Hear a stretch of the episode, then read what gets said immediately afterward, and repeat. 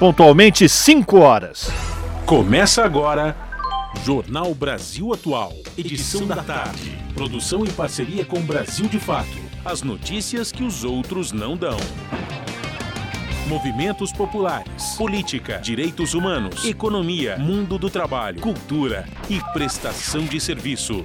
Jornal Brasil Atual. Edição da tarde.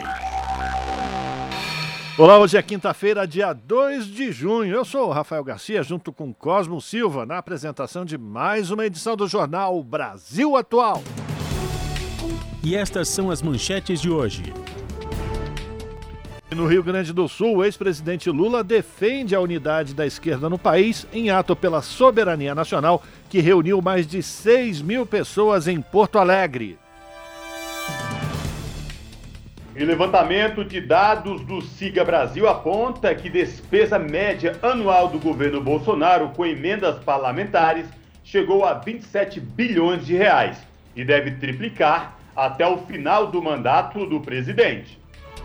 Reportagem exclusiva do Brasil de Fato revela que o deputado federal Eduardo Bolsonaro se reuniu com representantes do grupo ED, estatal árabe, envolvida em escândalo internacional de espionagem. E Bolsonaro usa INCRA para fazer propaganda enganosa sobre titulação de terras.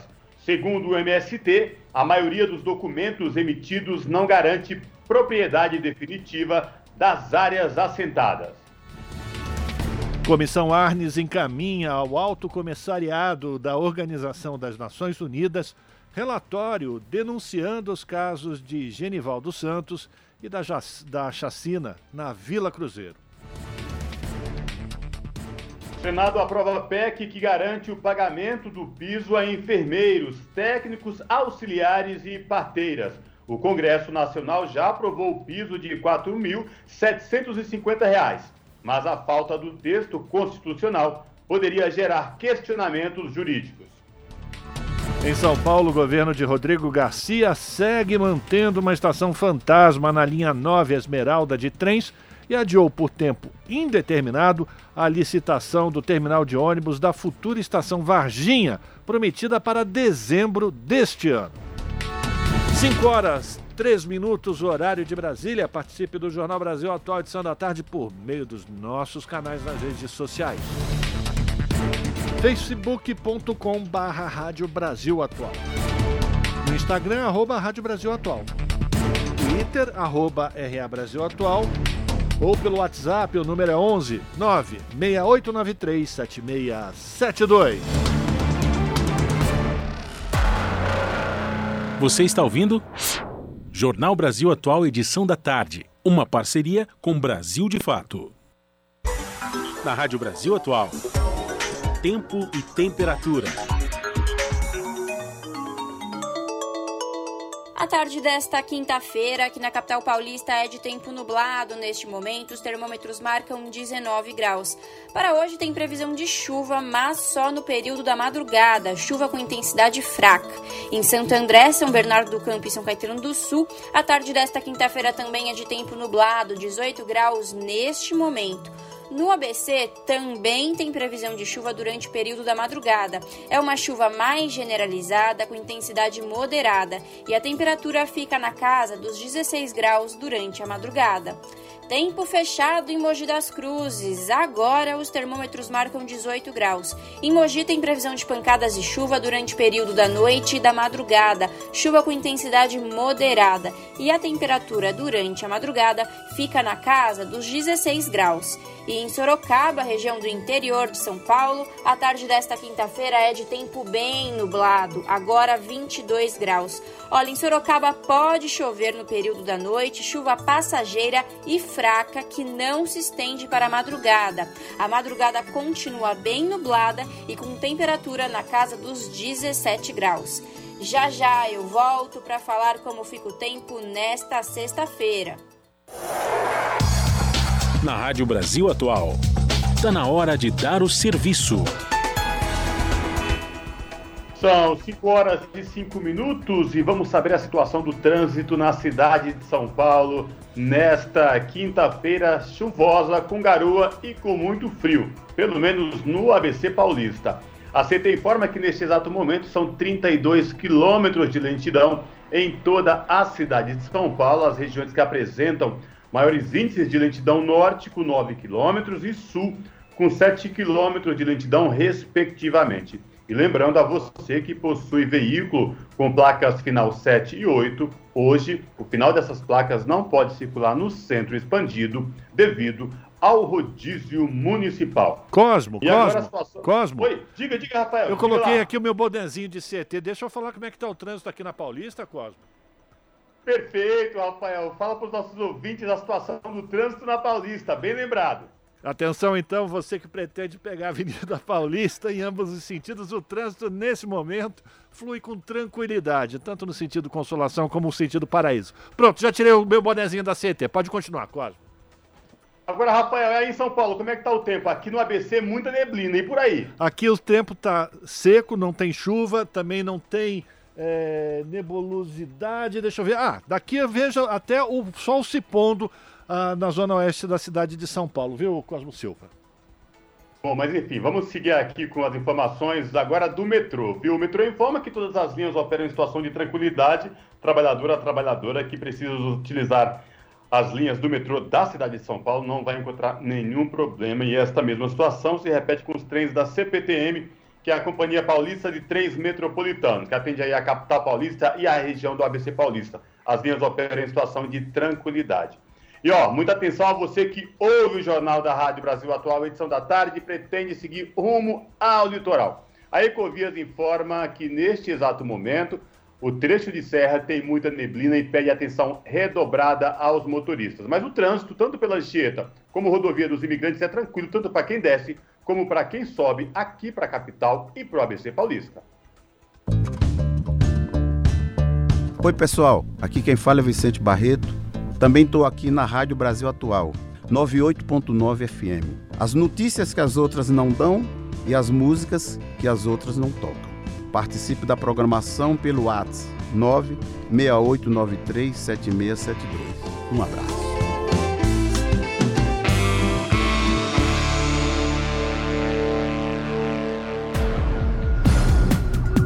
Jornal Brasil Atual. Edição da tarde. São 5 horas e 9 minutos e o ex-presidente Lula defende unidade da esquerda no país em ato pela soberania nacional, que reuniu mais de 6 mil pessoas em Porto Alegre. Da capital gaúcha, as informações com Kátia Marco. O ex-presidente Luiz Inácio Lula da Silva, do PT, participou de um ato político em defesa da soberania nacional em Porto Alegre, no Rio Grande do Sul, nesta quarta-feira, dia 1. Cerca de 6 mil pessoas compareceram, com caravanas de várias cidades do estado, apesar do frio que chegou essa semana na capital gaúcha. A reportagem do Brasil de Fato Rio Grande do Sul realizou a cobertura do evento e registrou a variedade do público presente, entre gerações, pessoas do campo, movimentos sociais e partidos políticos. No lado de dentro do Pepsi On Station, na zona norte da cidade, militantes identificados com os símbolos do MST, Movimentos Trabalhadores Rurais Sem Terra, colaboraram com a segurança. Na sua manifestação, Lula disse que o dia foi de extrema felicidade, porque há tempos que não tinha a oportunidade de visitar Porto Alegre. A primeira vez que eu vim a esse estado foi em 1975, para conhecer o Olívio Dutra, que tinha acabado de tomar posse no Sindicato dos Bancários de Porto Alegre. Eu também tinha acabado de tomar posse no Sindicato dos Metalúrgicos de São Bernardo do Campo. Conheci o Olívio e também conheci o Tarso Gerro, um jovem advogado, promissor advogado trabalhista, com quem eu mantenho essa amizade há 42 anos. Na sequência, Lula fez um apelo aos partidos de esquerda recordando que a direita governa a capital gaúcha há décadas e que nas oportunidades que a esquerda governou o Estado, houve um esforço pela unidade. Sobre o tema da soberania, afirmou que é uma questão muito importante, apesar de muitas vezes o povo não perceber que está se esvaindo. Nós estamos vendo que soberania não é só cuidar das nossas fronteiras secas e da nossa fronteira marítima. Não é só cuidar do nosso espaço aéreo. Não é só cuidar das riquezas minerais que está no solo e no subsolo. Não é só cuidar das riquezas que está nas nossas águas, no nosso mar. Soberania é muito mais do que isso. Porque um país pode ter toda a riqueza do mundo, mas se o povo não tem direito de tomar café de manhã, almoçar e jantar, esse país não é soberano. Lula recordou sobre a descoberta do pré-sal e que, na época, foi formado o consenso de que esse petróleo seria uma espécie de passaporte para a soberania do país. A companheira Dilma era ministra-chefe da Casa Civil e a gente tomou a decisão de que o petróleo finalmente ia ser do povo brasileiro. As empresas que quisessem explorar não iam ser dono do petróleo, iam pagar aquilo que o povo brasileiro entendesse que merecia. A Petrobras tinha prioridade sobre uma parcela desse petróleo. E as multinacionais do petróleo nunca aceitaram isso. Nunca aceitaram. O petista também alertou sobre os cenários de privatizações no país, destacando a Eletrobras. Eles agora estão tomando a decisão de privatizar a Eletrobras. E vão dizer, se tiver mais empresa concorrendo, vai ficar mais barato.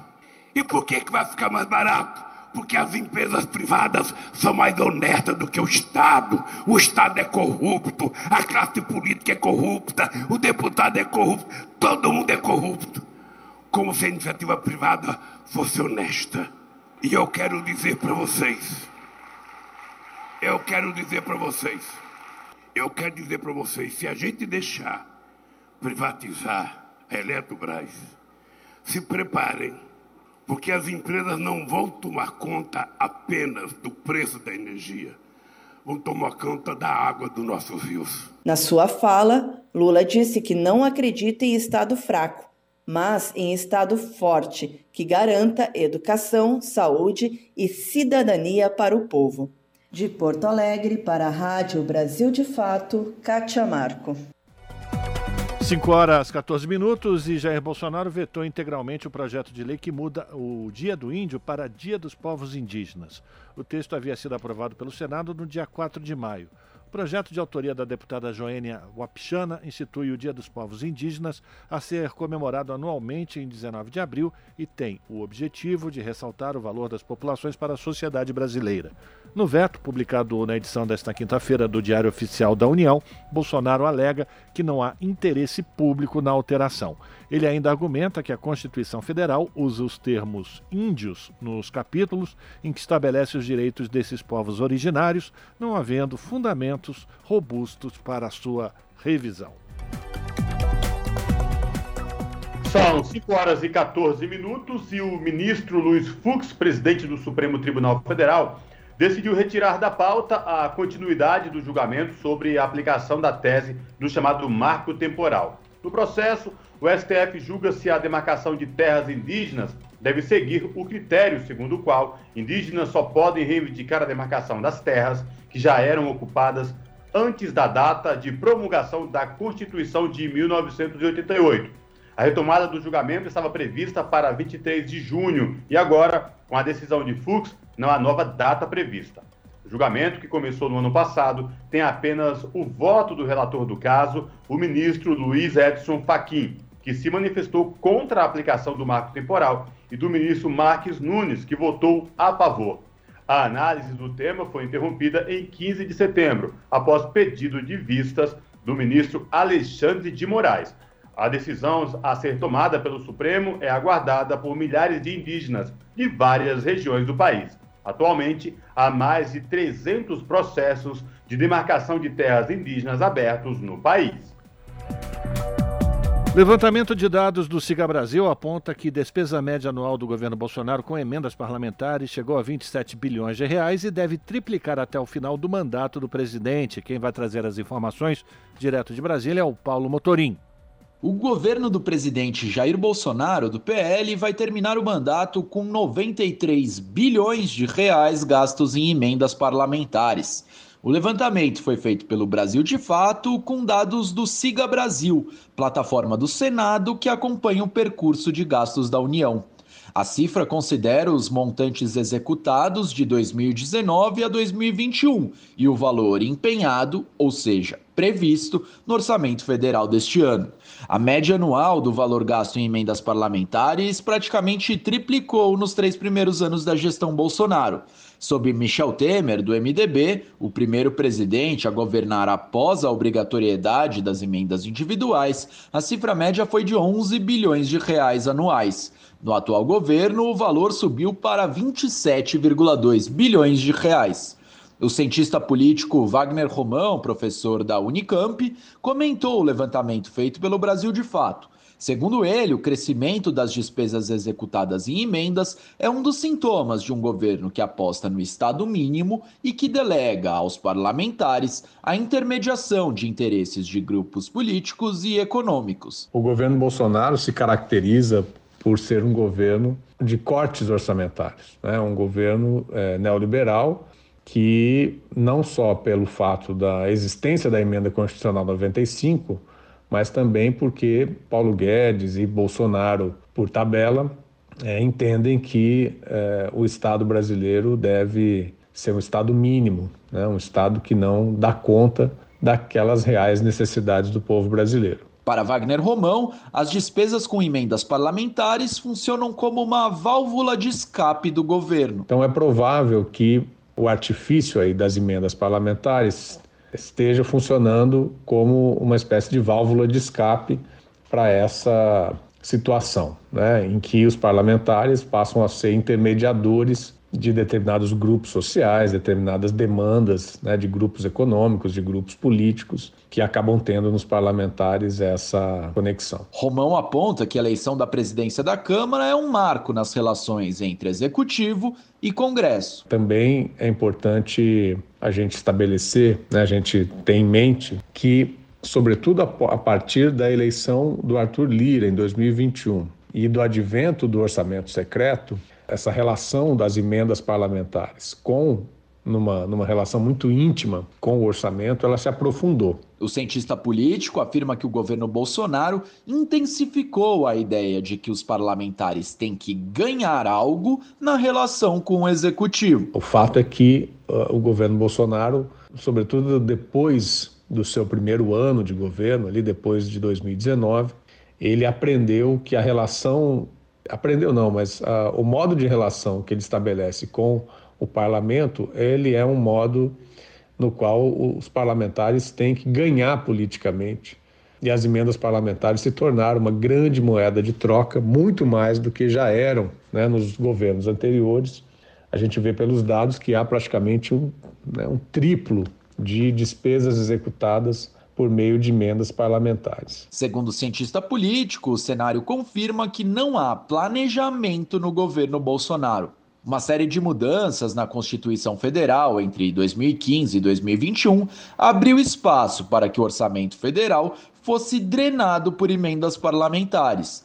O Brasil de Fato entrou em contato com a Secretaria de Governo da Presidência da República com um pedido de posicionamento sobre o tema. Até o momento, não houve retorno. O espaço segue aberto para manifestações e possíveis atualizações serão publicadas na versão online desta matéria no site brasildefato.com.br.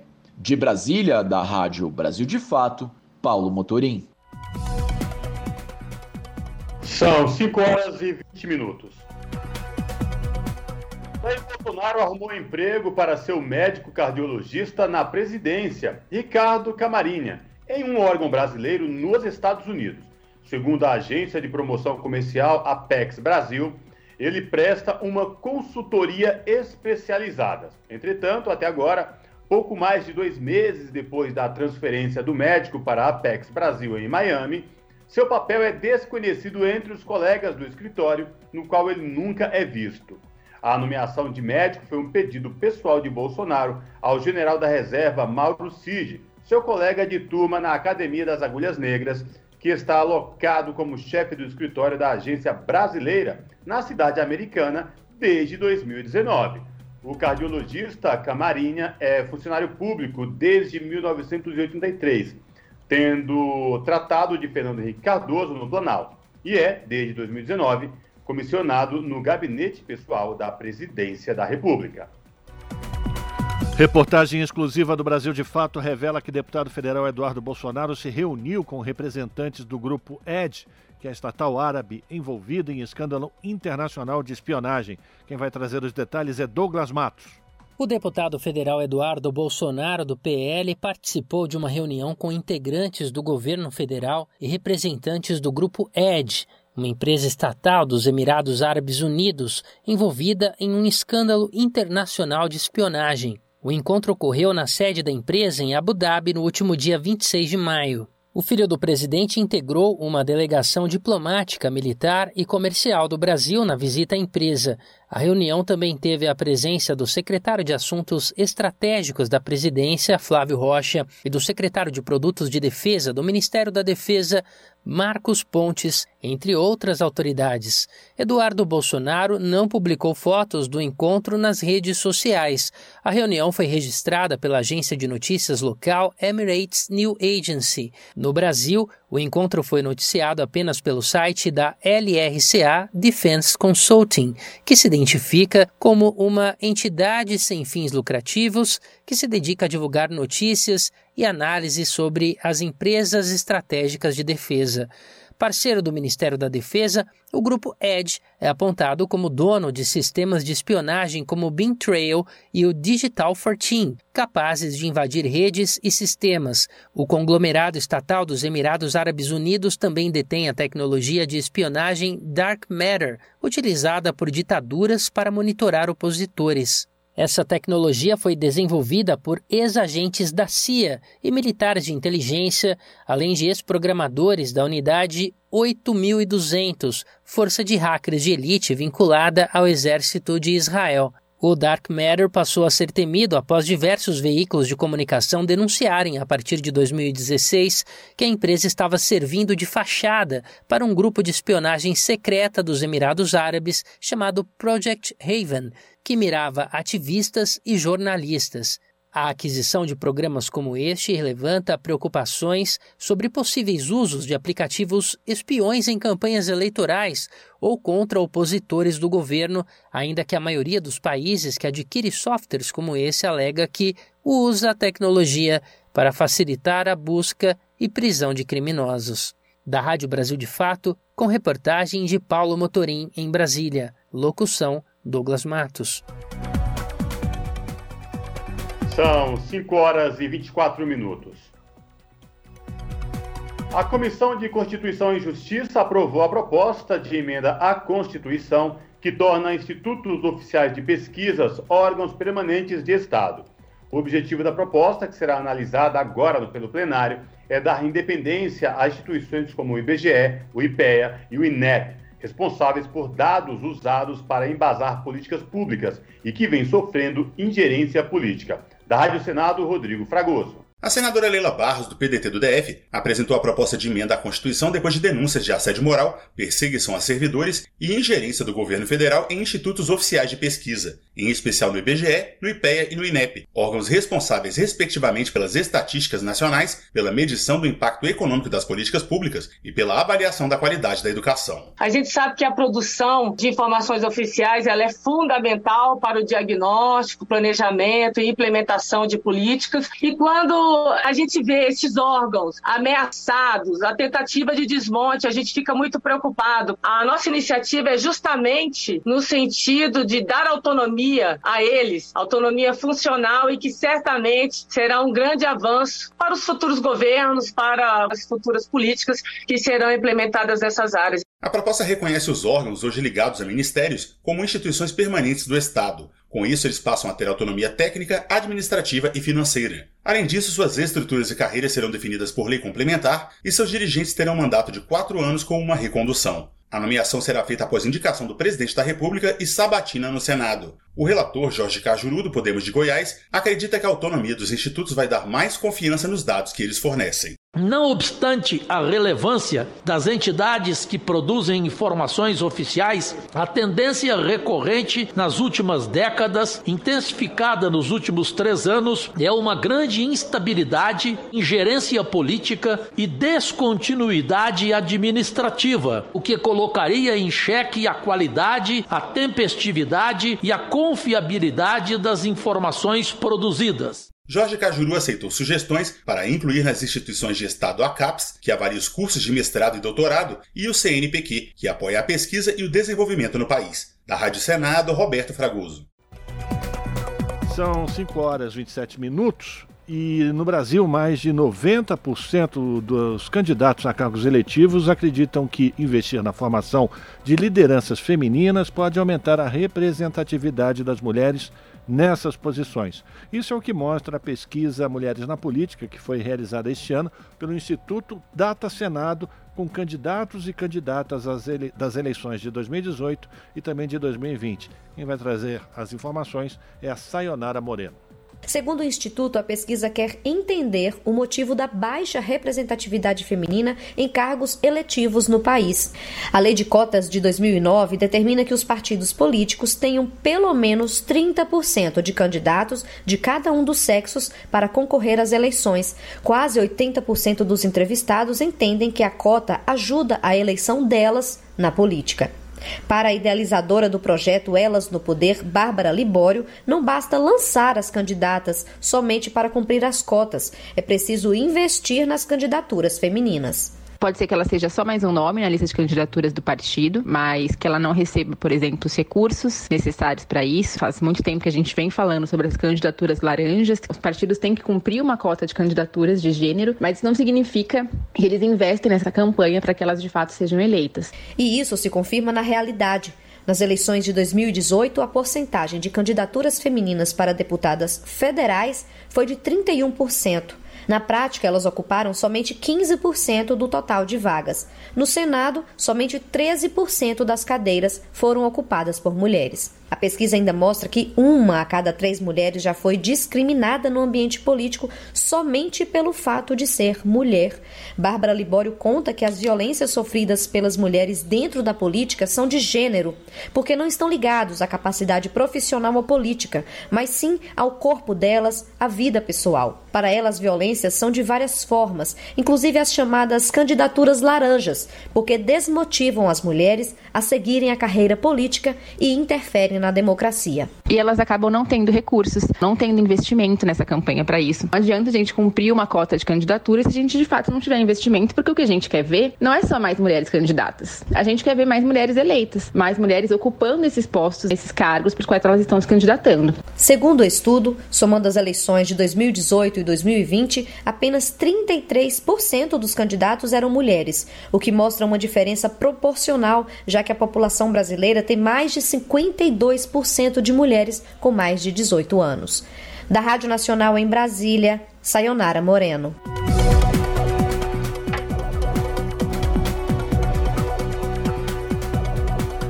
São 5 horas 30 minutos. E a gente vai falar agora sobre a Comissão Armes, que encaminhou ao Alto Comissariado da Organização das Nações Unidas um relatório denunciando os casos de Genivaldo Santos e a chacina na Vila Cruzeiro. Genivaldo foi morto por asfixia e insuficiência respiratória após policiais federais rodoviários o prenderem no porta-malas de uma viatura com uma bomba de gás lacrimogênio e também com um spray de pimenta. Na mesma semana, a Polícia Federal Rodoviária do Rio de Janeiro, junto com o BOP, realizou uma operação na Vila Cruzeiro que resultou na morte de ao menos 23 pessoas. A reportagem é de Júlia Pereira. Na manhã desta quarta-feira, a Comissão Arns se reuniu com um representante regional para o escritório do Alto Comissariado das Nações Unidas para os Direitos Humanos na América do Sul, o chileno Jean Jarabe. Na ocasião, foi entregue um relatório informativo com o intuito de denunciar dois casos recentes de violações de direitos humanos no país e solicitaram uma ação urgente por parte das Nações Unidas em ambos os episódios. O primeiro foi a ação da Polícia Rodoviária Federal, que resultou na morte de Genivaldo de Jesus Santos. O homem negro de 38 anos foi morto no último dia 25 por asfixia e insuficiência respiratória, conforme constatou o Instituto Médico Legal, após os agentes o prenderem no porta-malas da viatura com uma bomba de gás lacrimogênio e spray de pimenta, o que criou uma espécie de câmara de gás. Genivaldo foi parado pela PRF na BR-101, no município de Umbaúba, no Sergipe, por não utilizar o capacete enquanto dirigia uma motocicleta. O segundo caso denunciado no relatório é a ação do Batalhão de Operações Especiais e da Polícia Rodoviária Federal, que acabou em chacina na Vila Cruzeiro, Complexo da Penha, zona norte do Rio de Janeiro. Realizada no dia 24 de maio, a ação resultou na morte de ao menos 23 pessoas, se tornando a segunda maior chacina do estado, ficando atrás somente do massacre do Jacarezinho, em maio de 2021, que deixou 28 mortos. A operação durou ao menos 12 horas e causou ainda o fechamento de escolas e de postos de saúde na comunidade. Nenhum policial foi atingido. Segundo Laura Greenhalgh, diretora executiva da Comissão Arns, o representante do Alto Comissariado da ONU se mostrou preocupado com as frequentes violações de direitos humanos registradas no Brasil que nós estamos fazendo é acionando os canais é, existentes para fazer exatamente essa interlocução.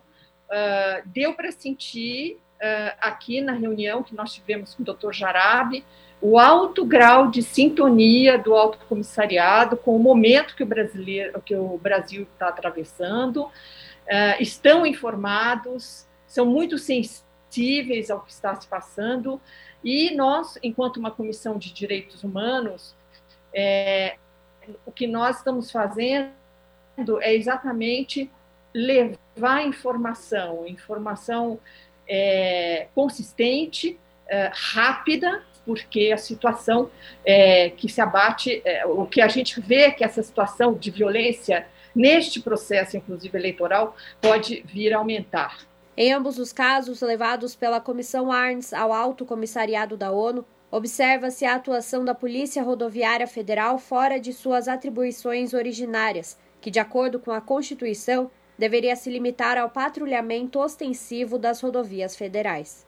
No entanto, durante o governo de Jair Bolsonaro, o âmbito de atuação da PRF foi ampliado pelo Ministério da Justiça e da Segurança Pública.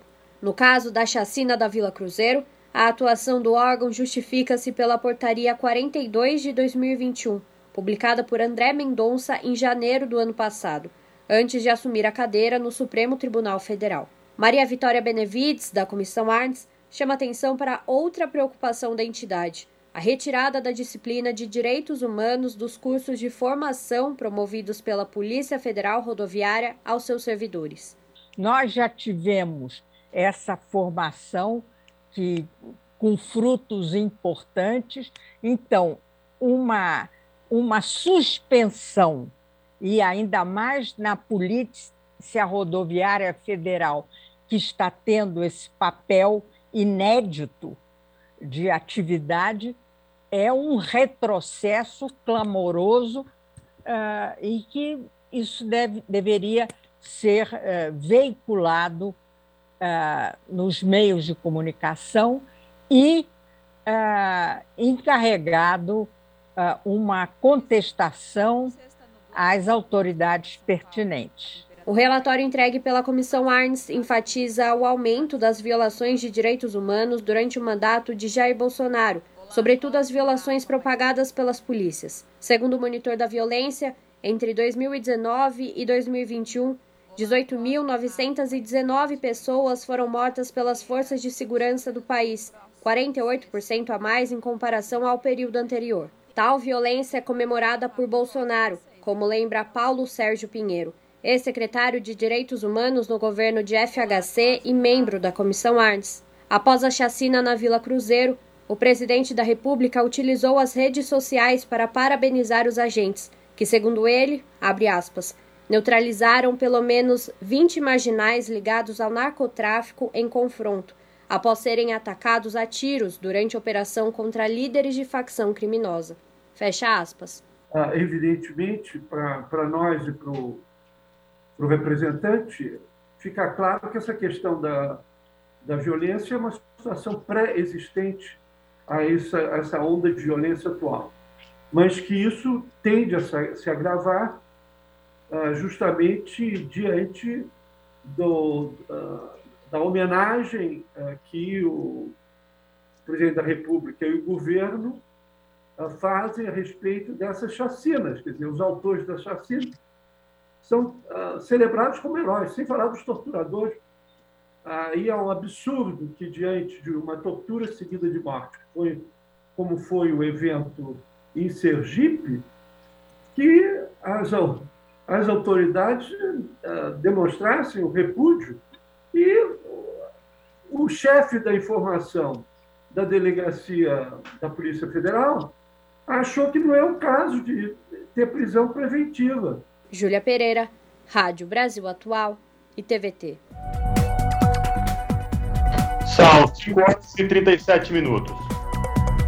O governador do Rio de Janeiro, Cláudio Castro, afirmou nesta quarta-feira que não houve chacina na operação policial realizada na Vila Cruzeiro, na semana passada, que deixou 23 mortos, como bem lembrou a Júlia na reportagem agora há pouco. Quem traz os detalhes dessa declaração do governador Cláudio Castro é Fabiane Sampaio. Ele falou sobre o assunto após reunião com o ministro do Supremo Tribunal Federal, Edson Fachin, em Brasília, para tratar sobre o Plano Estadual de Redução da Letalidade Policial. O ministro é o relator da ação que restringiu operações policiais nas favelas do Rio durante a pandemia e determinou a criação do plano. Castro afirmou que o Ministério Público foi avisado da operação e cumpriu os preceitos determinados e contou com um trabalho de inteligência. Não houve chacina alguma, é, o que houve foi, foi uma operação que a polícia entra às quatro e pouca da, manhã e tem um bonde fortemente armado saindo. Eles tentaram fazer chacina com a, com a polícia, foi, foi o inverso. É, a polícia cumpriu o, o, papel dela, tanto que eram três forças policiais diferentes. Achar que eles ficaram no, no cafezinho antes, combinando chacina, é no, é, é, é no mínimo de, de, respeitar as forças policiais. A gente continua trabalhando baseado na, na inteligência, tanto é que foi uma operação que três forças juntas entraram, isso é a, é a prova inequívoca de que houve um trabalho de, de inteligência antes o governador disse também que o diálogo com o Supremo continua e que vai fazer as alterações no plano que já havia sido entregue à corte, conforme solicitação do ministro Faquim. Hoje foi um diálogo, até por tudo que,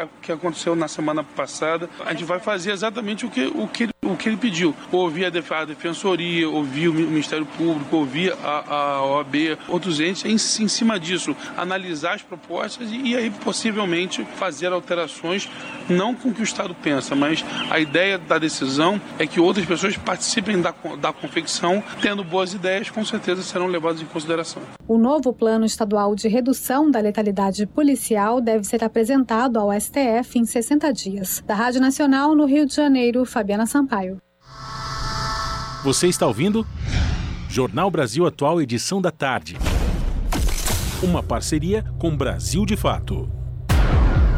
Agora 5 horas e 40 minutos e nós vamos fazer contato com a redação do Brasil de Fato para a gente conhecer um dos destaques que está publicado na página do Brasil de Fato, brasildefato.com.br. A gente vai conversar com a nossa querida colega Nara Lacerda. Boa tarde, Nara, bem-vinda. Tudo bem com você? Tudo bem, obrigada, valeu, valeu e boa tarde também para os ouvintes e para as ouvintes que estão com a gente. A gente vai destacar a matéria da Nara, que conversou com a pesquisadora Larissa Bombardi, que foi uma das autoras do relatório Comércio Tóxico, a ofensiva do lobby dos agrotóxicos da União Europeia no Brasil. O que, é que a gente pode já trazer para os nossos ouvintes, para as nossas ouvintes, Nara, dessa matéria que está publicada no Brasil de Fato? Pois é, Rafa, a Larissa Bombardi, que é uma pesquisadora conhecida internacionalmente, uma referência no mundo todo nessa questão do combate aos agrotóxicos, inclusive teve que sair do Brasil, está hoje em dia exilada do Brasil porque sofreu ameaças por causa desses estudos, conversou com a gente sobre esse último estudo dela, que foi uma parceria com a também pesquisadora Audrey Changol. Esse estudo uh, faz uma análise, Rafa, sobre como as empresas transnacionais de agrotóxicos, especialmente as europeias, estão atuando hoje politicamente no Brasil, fazendo lobby entre parlamentares, reuniões é, com representantes do poder executivo e também trazendo informações, suposto apoio técnico, grupos de pensamento que ajudam o agronegócio no Congresso Nacional, principalmente, a elaborar leis e, enfim, dar continuidade a essa agenda da bancada ruralista.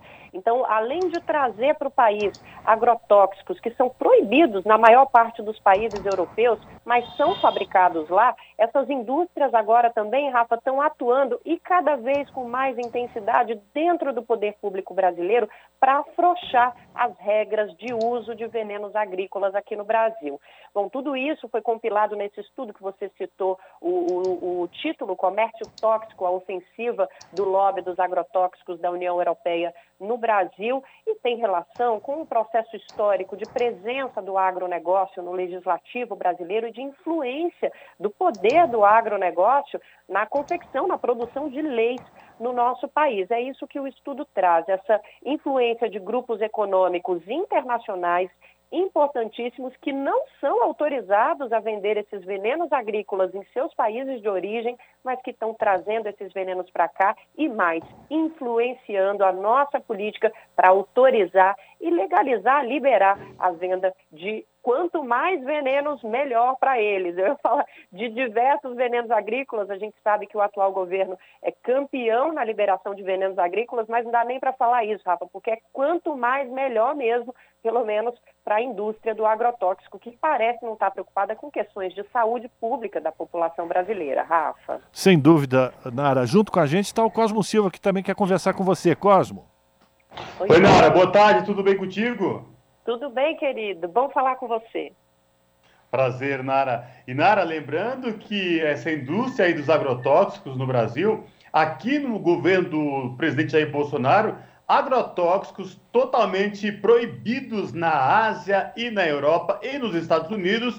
Porém, aqui no Brasil é totalmente diferente, né, Nara? Esses agrotóxicos que lá já estão proibidos há muito tempo, aqui estamos reabrindo essa porteira de novo, né, Nara?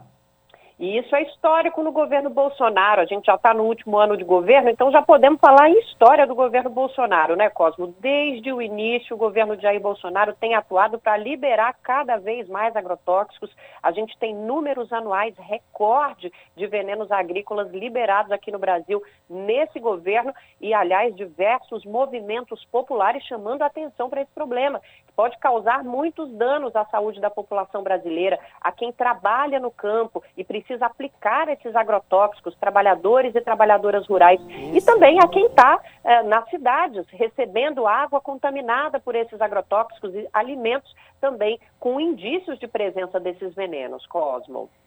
Muito bem, Nara, Rafa falando de novo, a gente convida então os nossos ouvintes, as nossas ouvintes a, a entrar no acessar o site do Brasil de Fato, brasildefato.com.br, essa matéria que mostra como o uso indiscriminado de, agro, de agrotóxicos tem crescido no Brasil e lembrar mais uma vez que a gente tem a possibilidade, o poder de fazer com que isso deixe de continuar existindo no nosso país em outubro nas eleições presidenciais. Nara, obrigado pela tua participação, um abração para você.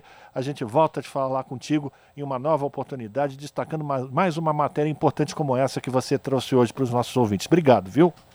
Rafa, eu que agradeço e aproveito o espaço para convidar os nossos ouvintes e as nossas ouvintes para ouvir a entrevista com a Larissa Bombardi, que vai ao ar amanhã no programa Bem Viver, que está aqui na RBA conosco a partir das 11 da manhã, apresentado por mim. A gente vai trazer essa conversa, dá para conferir na íntegra também no nosso site e não dá para a gente deixar os nossos ouvintes e as nossas ouvintes esquecerem que a produção brasileira que recebe os agrotóxicos não é a produção que coloca comida na mesa dos brasileiros, né? E das brasileiras. Então a gente precisa também ficar atento e ficar atenta à possibilidade de que esse uso desenfreado dos agrotóxicos também tem uma relação direta com o aumento da fome no nosso país, porque a gente está plantando soja, milho, lotando essas lavouras de venenos agrícolas, mas na hora de colocar comida na mesa está tudo caro e está faltando para a gente. Então é isso, Rafa, fica essa reflexão final. Obrigada pelo espaço e um grande abraço para vocês e para os ouvintes e para as ouvintes. Abraço para você também. A gente conversou com a Nara Lacerda aqui no jornal Brasil Atual. As notícias que os outros não dão. Jornal Brasil Atual. Edição da tarde. Uma parceria com Brasil de Fato. São 5 horas e 46 minutos. O ministro da Justiça terá que explicar à Comissão de Direitos Humanos da Câmara a morte de Genivaldo Santos em Sergipe. Da Rádio Câmara de Brasília, quem traz os detalhes é Ana Raquel Macedo. A Comissão de Direitos Humanos e Minorias da Câmara dos Deputados aprovou por 10 votos a 7 a convocação do ministro da Justiça, Anderson Gustavo Torres, para prestar esclarecimentos sobre a morte de Genivaldo de Jesus Santos durante a abordagem da Polícia Rodoviária Federal em Sergipe.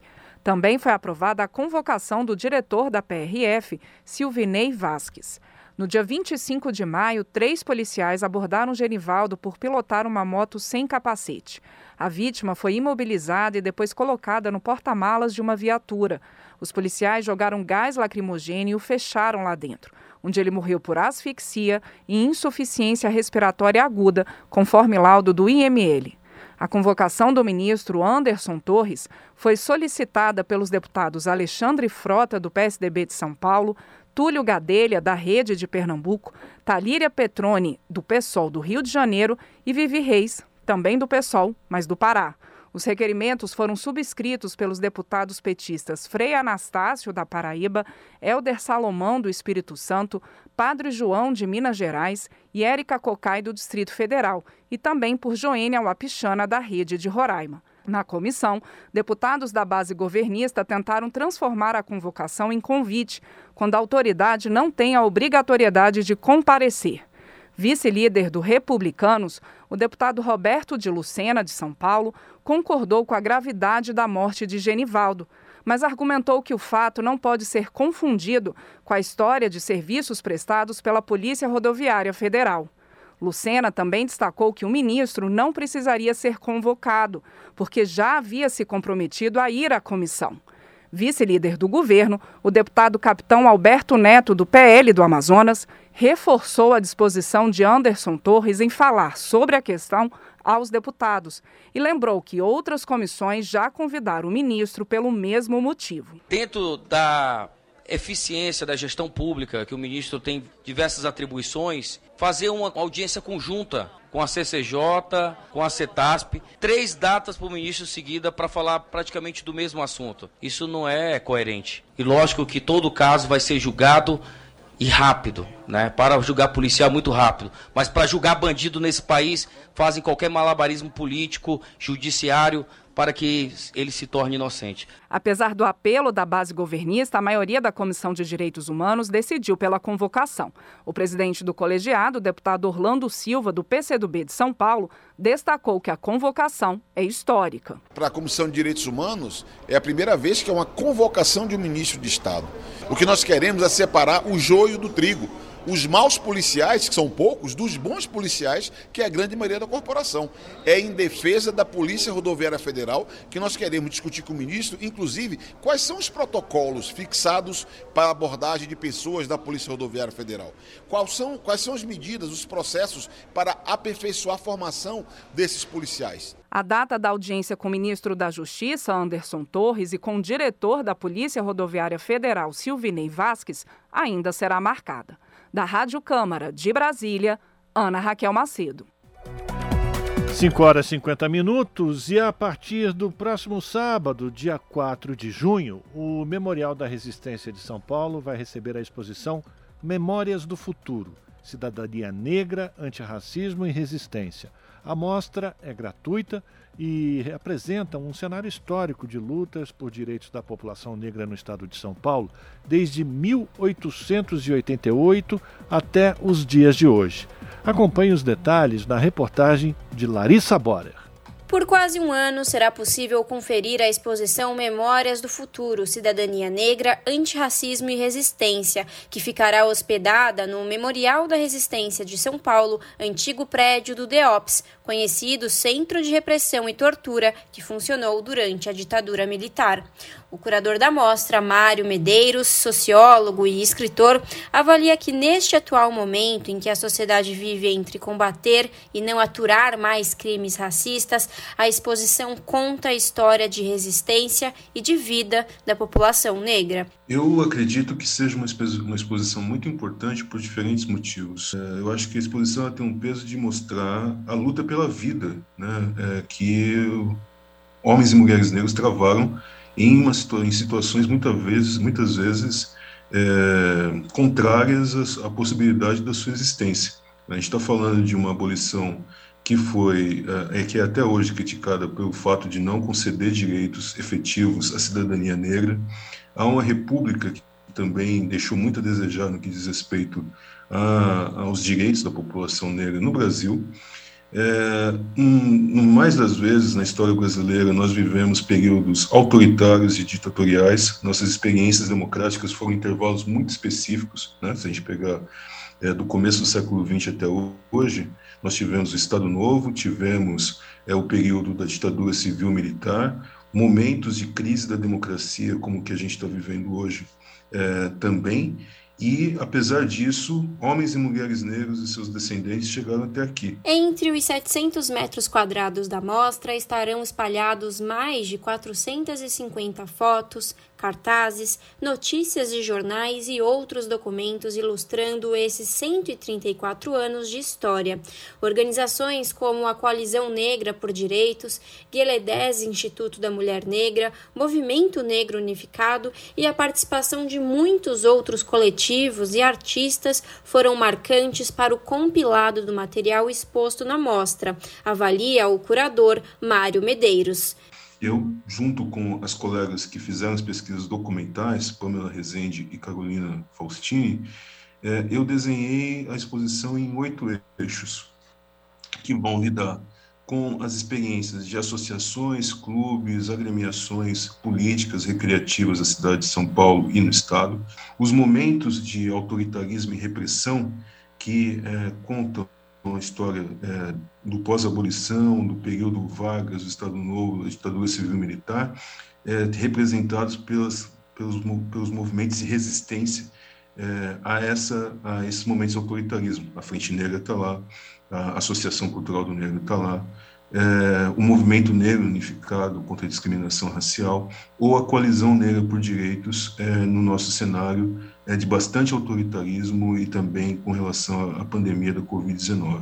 O movimento de mulheres negras, as mulheres não podem ser esquecidas como grandes construtoras dessa luta, e um, um dos eixos é totalmente dedicado a elas através é, da documentação do Gueledés Instituto da Mulher Negra.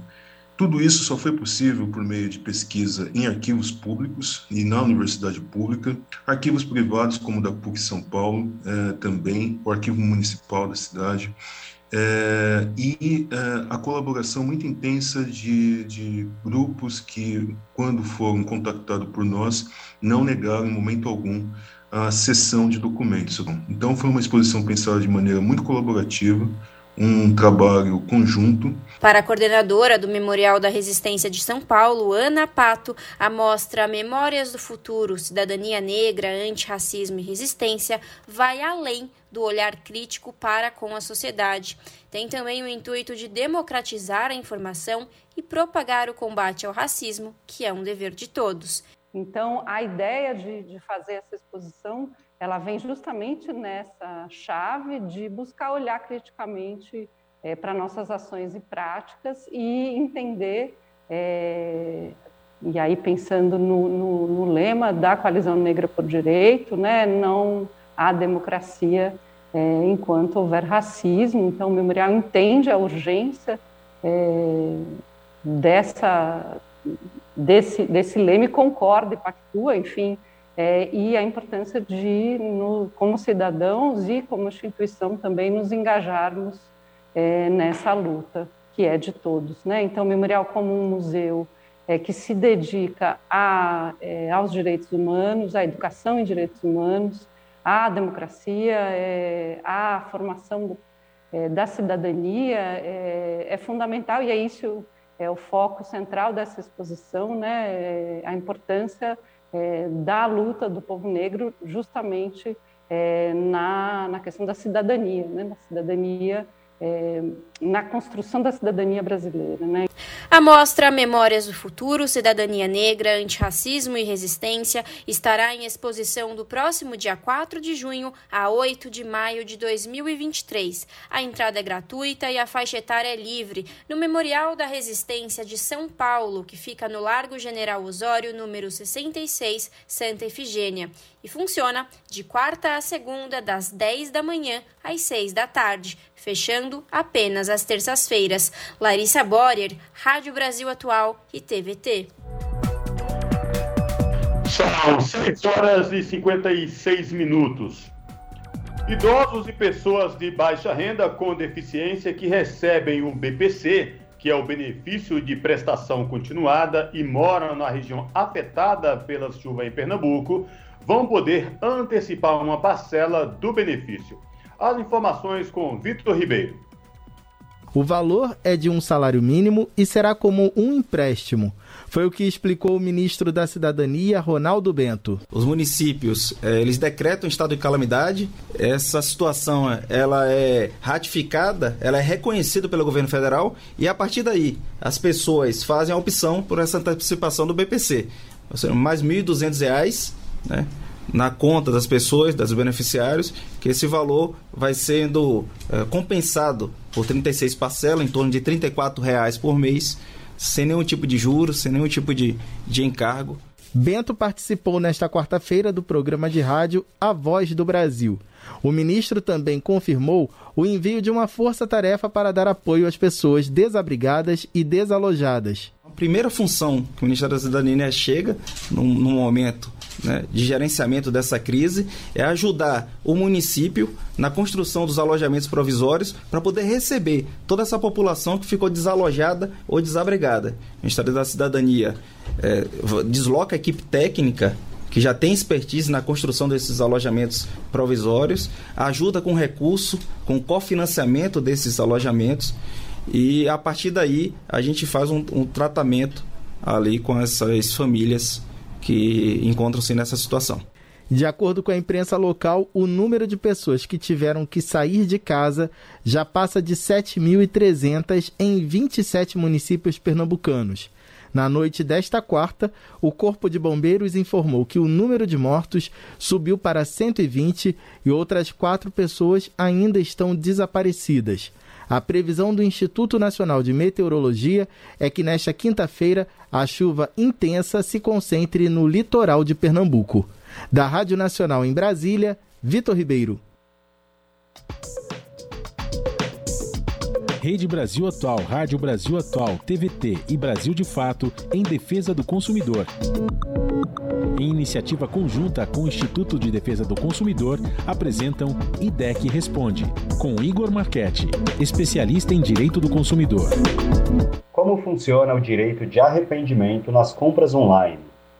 Na questão das compras online, compras fora do estabelecimento comercial, é possível o consumidor ter o direito que nós chamamos de direito de arrependimento.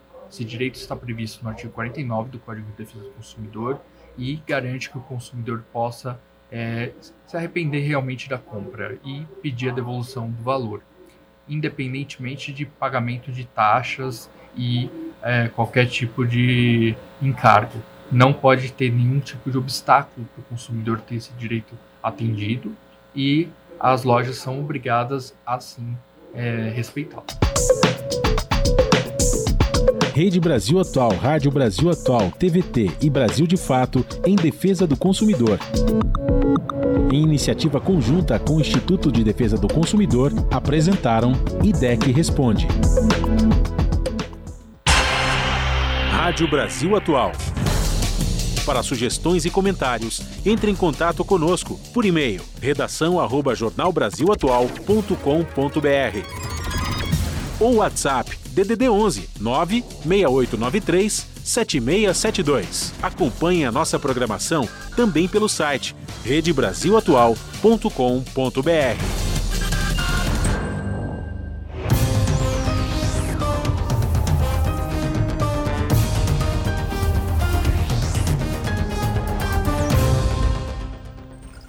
6 horas e um minuto e chegou o momento da gente fazer a conexão com a redação do seu jornal para saber com a apresentadora Ana Flávia Quitério quais destaques do seu jornal logo mais, que começa às 7 horas da noite na TVT, canal 44.1 digital na Grande São Paulo e pelo YouTube da TVT, youtube.com/redetvt. Olá, Ana Flávia, quais destaques do seu jornal de logo mais? Olá, Cosme Rafa, uma excelente noite de quinta-feira. Estamos chegando próximo à sexta-feira. Uma excelente noite a vocês e a todos os ouvintes da Rádio Brasil Atual. Tempo mudou um pouquinho, começou a ficar um pouquinho mais gelado aqui na Avenida Paulista. Não sei onde vocês estão me escutando agora, mas o tempo deu uma mudada. Mas mesmo assim, tem destaque aqui no seu jornal. Mais de 500 mil pessoas estão ameaçadas de ficar na rua com o fim da medida do Supremo que impede despejos na pandemia até o final deste mês. Por falar em frio, não é mesmo? Em Cajamar, na Grande São Paulo, moradores de uma ocupação sofrem ameaças e lutam para continuar na área que estava abandonada há 40 anos. Para vocês terem uma noção, estamos falando de 105 famílias da ocupação dos Queixadas, lá em Cajamar que estão sofrendo esse terror psicológico. Imagina estar lá e de repente não saber se vão continuar, né? Estar dormindo e do nada baixa ali a polícia para fazer reintegração de posse. Enfim, né? toda essa loucura, esse terror psicológico. E uma gravação reproduzida por alto-falantes foi instalada na área por uma mulher que se diz dona do terreno. Então, além disso tudo, tem essa gravação deste alto-falante que foi instalado por, pela mulher, né, que se diz a dona do terreno. Vocês vão acompanhar o que diz essa mulher na mensagem e todo esse drama dessas famílias na nossa reportagem. Mudando de assunto, estudantes das escolas técnicas de São Paulo, as ETECs, conseguiram uma vitória após manifestações para denunciar, entre outros problemas, a falta de alimentação escolar o Centro Paulo Souza e o governo do estado se comprometeram a regularizar o problema em 15 dias. Os alunos garantem que vão continuar mobilizados para cobrar. E para finalizar, foi lançada nesta semana na Assembleia Legislativa de São Paulo a Frente Parlamentar contra a Privatização da Sabesp, que é a Companhia de Saneamento Básico do Estado. A iniciativa reúne deputados estaduais, federais, lideranças de movimentos sociais e cidadãos interessados em defender a Sabesp como empresa pública. E vocês também vão saber como entrar nessa defesa, né? Entender o porquê da importância de manter a Sabesp fora da privatização, né, da lista de privatização do governo na nossa reportagem. Assim como essas, as outras completas vocês acompanham pontualmente às sete da noite no seu jornal. Bom programa, Rafa Cosmo. Beijão grande para todo mundo. Eu aguardo vocês, hein? Até lá. Jornal Brasil Atual, edição da tarde. Uma parceria com Brasil de Fato. Agora são 6 horas 4 minutos. Os preços dos produtos industriais subiram 1,94% em abril deste ano em relação ao mês anterior. A taxa, no entanto, ficou bem abaixo da registrada na passagem de fevereiro para março, que foi de 3,2%, e quem traz as informações é a Cristiane Ribeiro.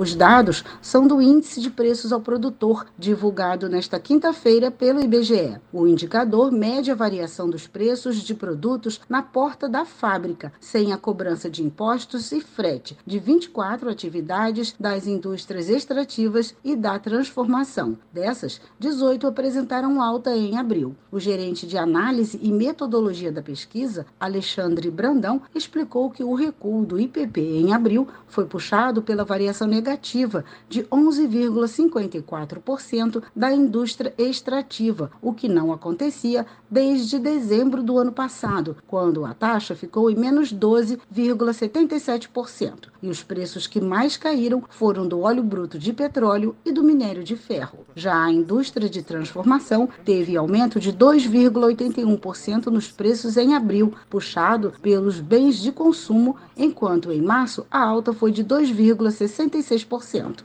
E tanto bens de consumo duráveis, influenciado pela variação a maior de automóveis, como de consumos não duráveis. E aí tem influência da gasolina, mas também de vários alimentos, em particular leite, né, os derivados de leite, e também os farmacêuticos, quando são preços controlados e normalmente em abril há essa variação, esse ajuste autorizado pelo governo. Com o resultado de abril, o IPP acumula alta de 18% nos últimos 12 meses e de 6,94% nos primeiros quatro meses deste ano. Da Rádio Nacional no Rio de Janeiro, Cristiane Ribeiro. São 6 horas e 6 minutos. Há quatro meses da eleição, ala do governo Bolsonaro defende um novo decreto de calamidade pública como solução contra a alta no preço dos combustíveis. Sob a vigência da calamidade, o entendimento é que o governo teria mais segurança para abrir crédito extraordinário, o que permitem o uso de recursos fora do teto de gastos. O objetivo é custear medidas para subsidiar os preços ou pagar auxílios a caminhoneiros entregadores e motoristas de aplicativo. Entre as justificativas usadas por quem defende o uso do instrumento estão a guerra da Ucrânia e o suposto risco de desabastecimento de diesel. A calamidade também pode eventualmente ser usada para driblar restrições eleitorais. A lei eleitoral proíbe, no ano da disputa, a distribuição gratuita de bens, valores ou benefícios por parte da administração pública, exceto em situações extremas. São 18 horas 7 minutos. Plenário da Câmara aprova a medida provisória que muda a tributação sobre a venda de álcool combustível das cooperativas direto para os postos. Da Rádio Câmara de Brasília, o Marcelo Lacher traz as informações. O plenário da Câmara aprovou medida provisória que muda a tributação de PIS e COFINS sobre a venda de álcool combustível produzido por cooperativas diretamente para os postos. A MP é uma espécie de complementação de outra medida provisória relativa à comercialização de combustíveis, aprovada pelo Congresso no ano passado. Essa medida permitiu que os postos de combustíveis comprassem álcool diretamente dos produtores, importadores e outras empresas, inclusive cooperativas, e não apenas das distribuidoras. A MP anterior alterou a legislação do PIS e da COFINS para as empresas que aderirem a essa forma de aquisição de álcool combustível, mas um trecho da medida acabou vetado e deixou de fora da cobrança as cooperativas de produção, o que provocou a edição da nova MP. A proposta equipara as cooperativas de produção às demais empresas produtoras de etanol e estabelece que, no caso de venda direta para os postos, passarão a pagar PIS e COFINS com base em uma combinação de alíquotas sobre a receita e sobre a produção. A medida provisória foi aprovada por ampla maioria, com 353 votos favoráveis e apenas dois contrários. Até deputados de oposição apoiaram a proposta, por incluir as cooperativas de produção no mercado, como disse o deputado Bira do Pindaré, do PSB do Maranhão. Que essa medida provisória, na verdade, ela corrige um erro do próprio governo. Quando foi aprovada uma outra medida que garantia a venda de produtores de etanol diretamente para o varejo, deixou de fora as cooperativas. Então, as cooperativas se mobilizaram e viabilizaram de que o governo corrigisse esse erro. De acordo com a exposição de motivos da medida provisória anterior, o objetivo da autorização de venda direta dos produtores para os postos de combustíveis é aumentar a concorrência e diminuir o preço dos produtos. O relator da MP, deputado Vinícius Carvalho, do Republicanos de São Paulo, disse que o consumidor vai sentir o efeito da medida ações efetivas devem ser feitas por esta casa. E um exemplo disso foi a unanimidade aqui do posicionamento de todos os partidos. E na ponta, certamente, em momento oportuno, a população sentirá a diferença e os efeitos da nossa ação efetiva aqui nesse plenário. A medida provisória que muda a tributação de PIS e COFINS sobre a venda de álcool combustível produzido por cooperativas segue para análise do Senado. Da Rádio Câmara de Brasília, com informações de Antônio Vital, Marcelo Larcher. Custo de vida, emprego e desemprego, cesta básica, tarifas públicas, salário mínimo. Agora, na Brasil Atual, a análise do DIEESE. No Jornal Brasil Atual, a participação da Ana Georgina Dias, que é economista e supervisora do escritório do DIEESE na Bahia. Ana Georgina comenta aqui no Jornal Brasil Atual sobre a privatização da refinaria lá na Bahia, que após a sua venda passou a cobrar os combustíveis mais caros do país. Sua avaliação, Ana? Há algum tempo, as entidades representativas dos petroleiros vêm alertando para isso. Desde 2017, quando apareceu de forma muito clara no plano de negócios né, da Petrobras essa intenção de desinvestir né, em determinadas localidades e determinados ativos, como, por exemplo, privatizar oito das 16 refinarias, essa situação está colocada como um risco. Na verdade, agora a gente já pode afirmar que não é um risco, isso já se desenhou como uma realidade. Para se ter uma ideia, nós temos aqui agora eh, na refinaria eh, de Mataripe, a Landulfo Alves, né, que foi adquirida pela Selen em 1 de dezembro de, de 2021, os preços mais elevados dos derivados de petróleo no país quando a gente olha os preços de distribuição. E aí, infelizmente, não só aqui na Bahia, mas em todas as, as localidades onde a Selen é a responsável pelo refino, né, pela distribuição desses derivados. Então, de fato, nós chegamos a uma situação tão surreal de ter o diesel aqui na Bahia, né, aqui em Salvador, por exemplo, custando mais do que a própria gasolina. Então não é nenhum exagero imaginar que isso possa acontecer com outros produtos, caso é, a privatização total da Petrobras seja efetivada. E eu digo a privatização total porque já há algum tempo a Petrobras ela vem sendo privatizada de forma fatiada. Aqui na Bahia, por exemplo, nós temos além da refinaria, é, algumas termoelétricas que foram vendidas, né? Nós temos também a, a, antiga Fafem, que é a empresa de fertilizantes que a Petrobras, ela nem, nesse caso, ela nem queria privatizar, ela queria simplesmente desmobilizar esse ativo que acabou sendo arrendado pela Unigel. A mesma coisa que aconteceu em Laranjeiras, em Sergipe, né? Enquanto também, nesse momento, ela tenta finalizar uma venda da Fafem de Três Lagoas, né? Ainda em construção, para um grupo russo. Então, não é exagero a gente ter medo de ter, de fato, um aumento ainda maior nos preços de derivados de petróleo por conta da privatização.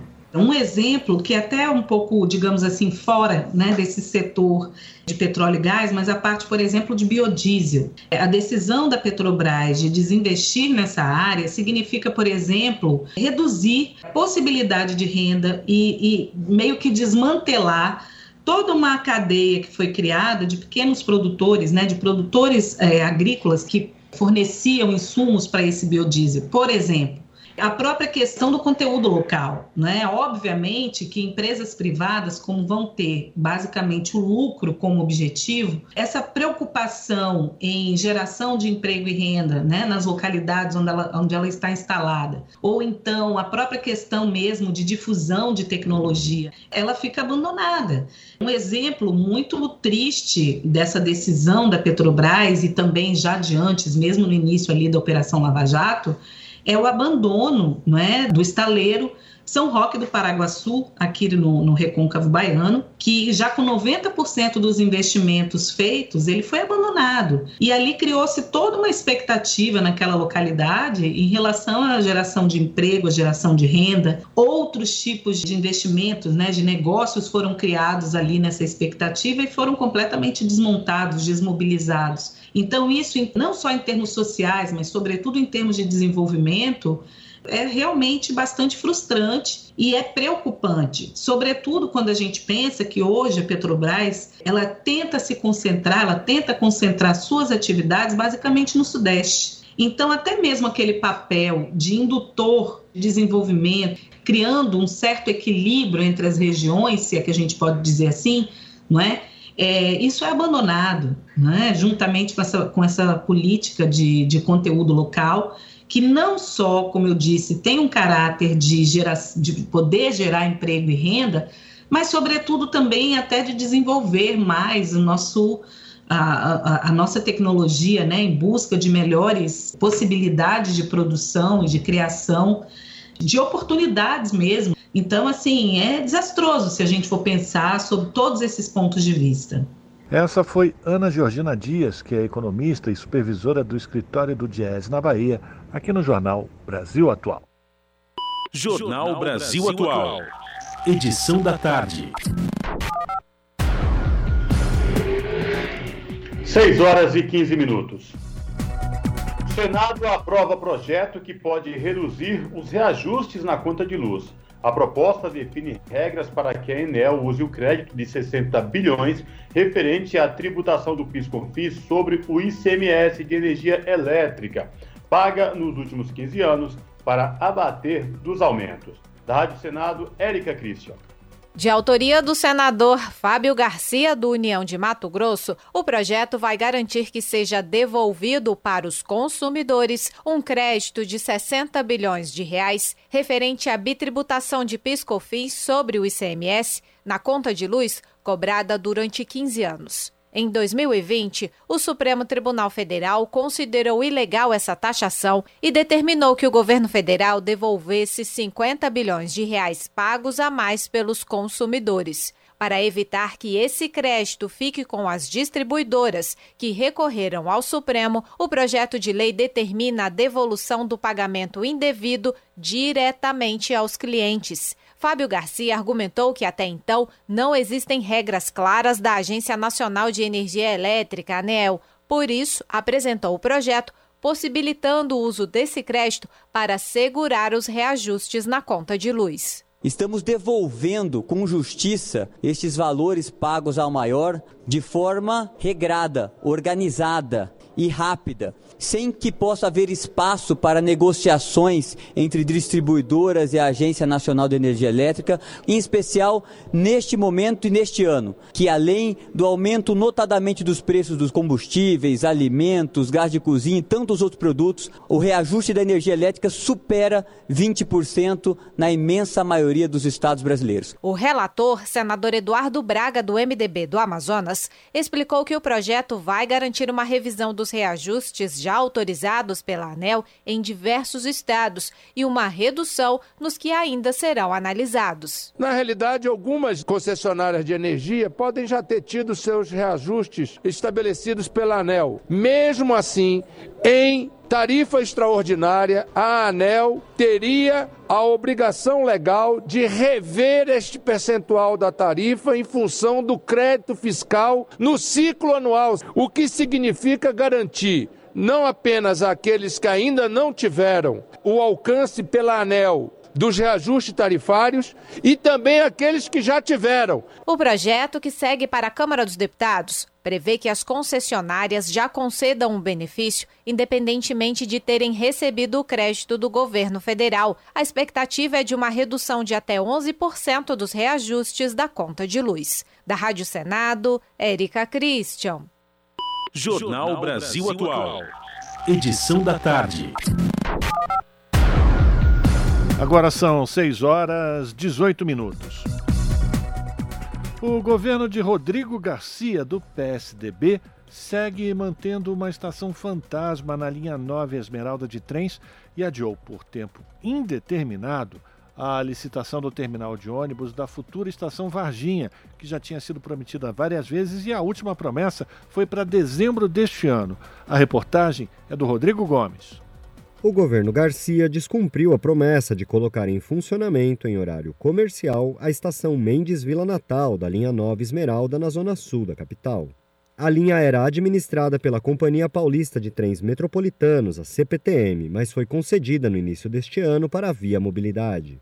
A estação Mendes Vila Natal segue funcionando apenas entre 10 da manhã e 3 da tarde. Além disso, quem embarca nesta estação é obrigado a descer na estação Grajaú para embarcar novamente e chegar a seu destino. Isso ocorre porque a estação Mendes Vila Natal foi entregue sem condições efetivas de operar, com várias partes ainda em obras, sem sistema para os trens operarem plenamente. Com previsão de transportar cerca de 40 mil passageiros por dia, a estação Mendes Vila Natal recebeu em média 150 pessoas por dia em março deste ano, segundo dados da Via Mobilidade. Assim, a parada continua sem qualquer serventia para a população que vive nos bairros Jardim São Bernardo, Jardim Icaraí e no conjunto habitacional Palmares, que ficam no entorno da estação. A analista administrativa Viviane de Oliveira Amorim, moradora do conjunto habitacional Palmares, usa a linha 9 todos os dias para ir trabalhar na região da Granja Julieta. Na ida, o trajeto de ônibus até o terminal Grajaú consome cerca de 15 minutos. Para ir até a estação Mendes Vila Natal, Viviane gastaria apenas 10 minutos andando de sua casa. Mas a maior diferença seria na volta, em que ela gasta quase uma hora para conseguir embarcar e chegar à sua casa, saindo do terminal Grajaú no horário de pico. Para Viviane, os moradores da região sentem que a estação simplesmente não existe. Ah, para mim é como se não existisse, na verdade, né? Tem um condomínio, né, que é o condomínio Palmares, que fica de frente praticamente dessa estação.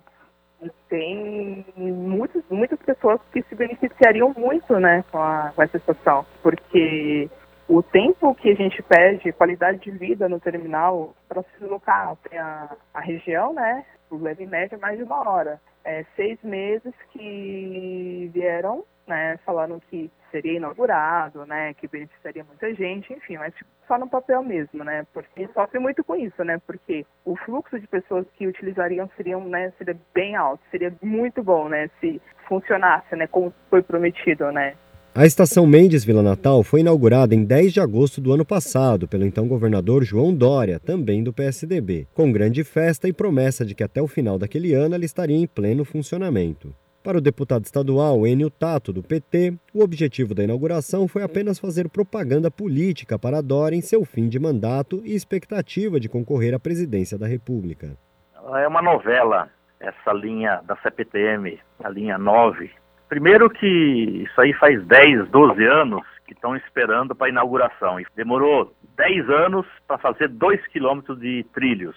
Fizeram uma grande festa lá e aí eles colocaram para a população que essa estação ia funcionar em caráter experimental, que é normal isso, né? Até dezembro. E depois começava a funcionar na sua totalidade. O que, que acontece? Até hoje continua em caráter experimental. Só que o caráter experimental é uma estação fantasma. É muito precário, não funciona. Fizeram a inauguração de fachada para fazer propaganda. A estação Mendes Vila Natal é uma parada intermediária. Com ela, a linha Nova Esmeralda deixa de ter parada final no terminal Grajaú, percorrendo mais 2 quilômetros sentido a região de Varginha, onde também está prevista uma estação prometida para o final deste ano. Porém, no último sábado, o governo Garcia publicou um adiamento da licitação do novo terminal de ônibus anexo à estação Varginha, o que pode levar a um atraso na inauguração dessa estação. Para Tato, a situação expõe a total falta de planejamento dos governos tucanos e causa indignação. Ele diz ter questionado o presidente da CPTM, Pedro Moro, sobre o adiamento que teria sido causado pela inflação. Infelizmente, aquela região sofre muito por falta de capacidade, competência, falta de planejamento, e agora a população é pega de surpresa com mais um adiamento. E a alegação dele é de que os preços estão muito elevados. Pessoal que apresentou proposta, que ia ser aberta agora dia 2. Então eles vão dar mais um tempo, reabrir pelo menos mais um mês, para que tenha um ajuste nos preços. Agora, tudo isso devia ser visto antes, né?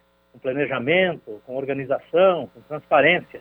Então é muito atraso, é muita promessa, é muita enganação, é muita mentira para aquela população que sofre com o transporte coletivo, com o transporte ferroviário, que levanta às 3, 4 horas da manhã né, para chegar ao serviço às 7, 8 horas da manhã e depois à tarde chega em casa às 10, 11 horas da noite.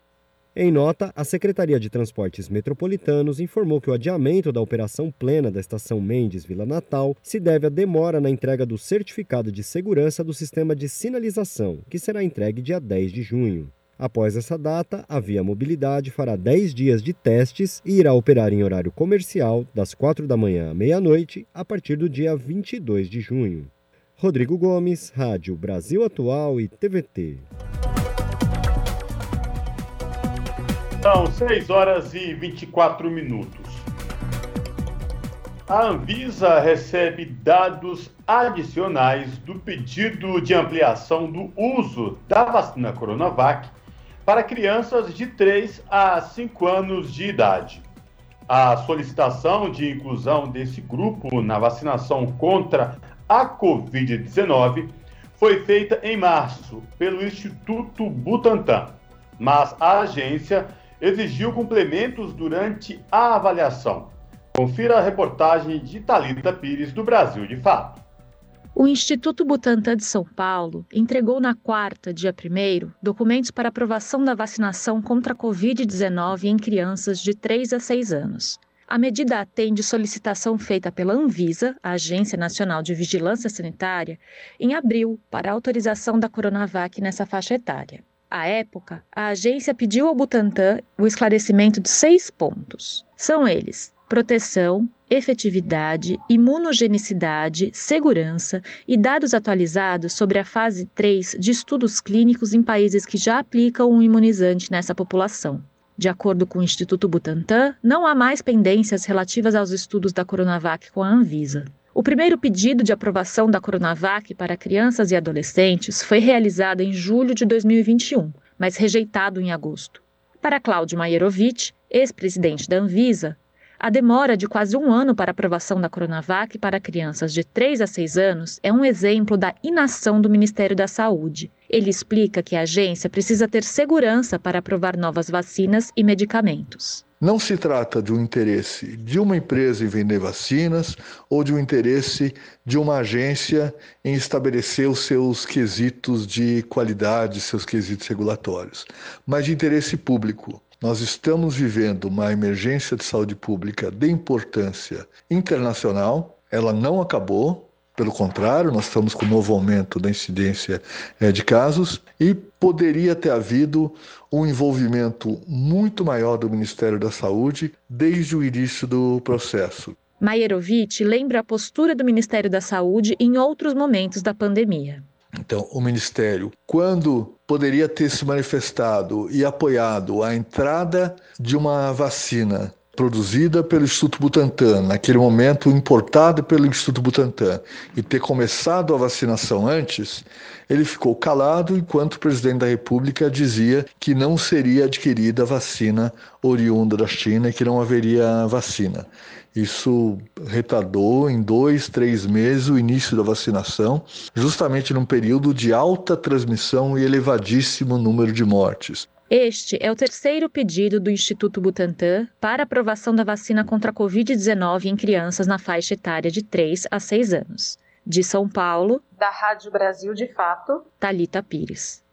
A pluralidade de ideias e a informação confiável nunca foram tão necessárias. Você que gosta do conteúdo jornalístico produzido pela Rádio Brasil Atual e pela TVT tem uma missão muito importante: dar o seu apoio para que nossa voz continue cada vez mais forte. Jornalismo independente, com responsabilidade com a notícia e com a democracia, só é possível com a participação e o apoio popular. Acesse o site catarse.me/tvt, faça a sua assinatura e nos ajude com sua contribuição. Rádio Brasil Atual e TVT. Compromisso com a notícia. Compromisso com você.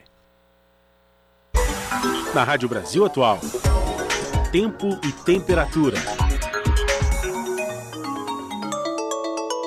Na capital paulista, sexta-feira será chuvosa. Tem previsão de chuva logo no início da manhã, chuva que vai e volta durante todo o dia, com intensidade moderada. A temperatura não sobe, máxima de 17 graus e mínima de 14 graus. Nas regiões de Santo André, São Bernardo do Campo e São Caetano do Sul, mesma coisa. Sexta-feira nublada, temperatura continua mais baixa e tem previsão de chuva com intensidade moderada a forte durante todo o dia. A máxima será de 17 graus e a mínima de 14 graus. A sexta-feira na região de Mogi das Cruzes também será nublada e chuvosa. Tem previsão de chuva para todo dia, chuva com intensidade moderada e chuva generalizada. Em Mogi, a sexta-feira terá temperatura máxima de 17 graus e mínima de 14 graus. E na região de Sorocaba, interior de São Paulo, a sexta-feira também continua nublada, sem aberturas para o sol. A temperatura fica mais baixa, porém não tem previsão de chuva. A temperatura máxima na região de Sorocaba será de 18 graus e a mínima de 15 graus. Larissa Borer, Rádio Brasil Atual. Termina aqui mais uma edição do Jornal Brasil Atual. Você fica agora com o papo com o Zé Trajano. Nós voltamos amanhã a partir das 5 da tarde com mais uma edição do Jornal Brasil Atual. A todos um bom final de quinta-feira e até lá.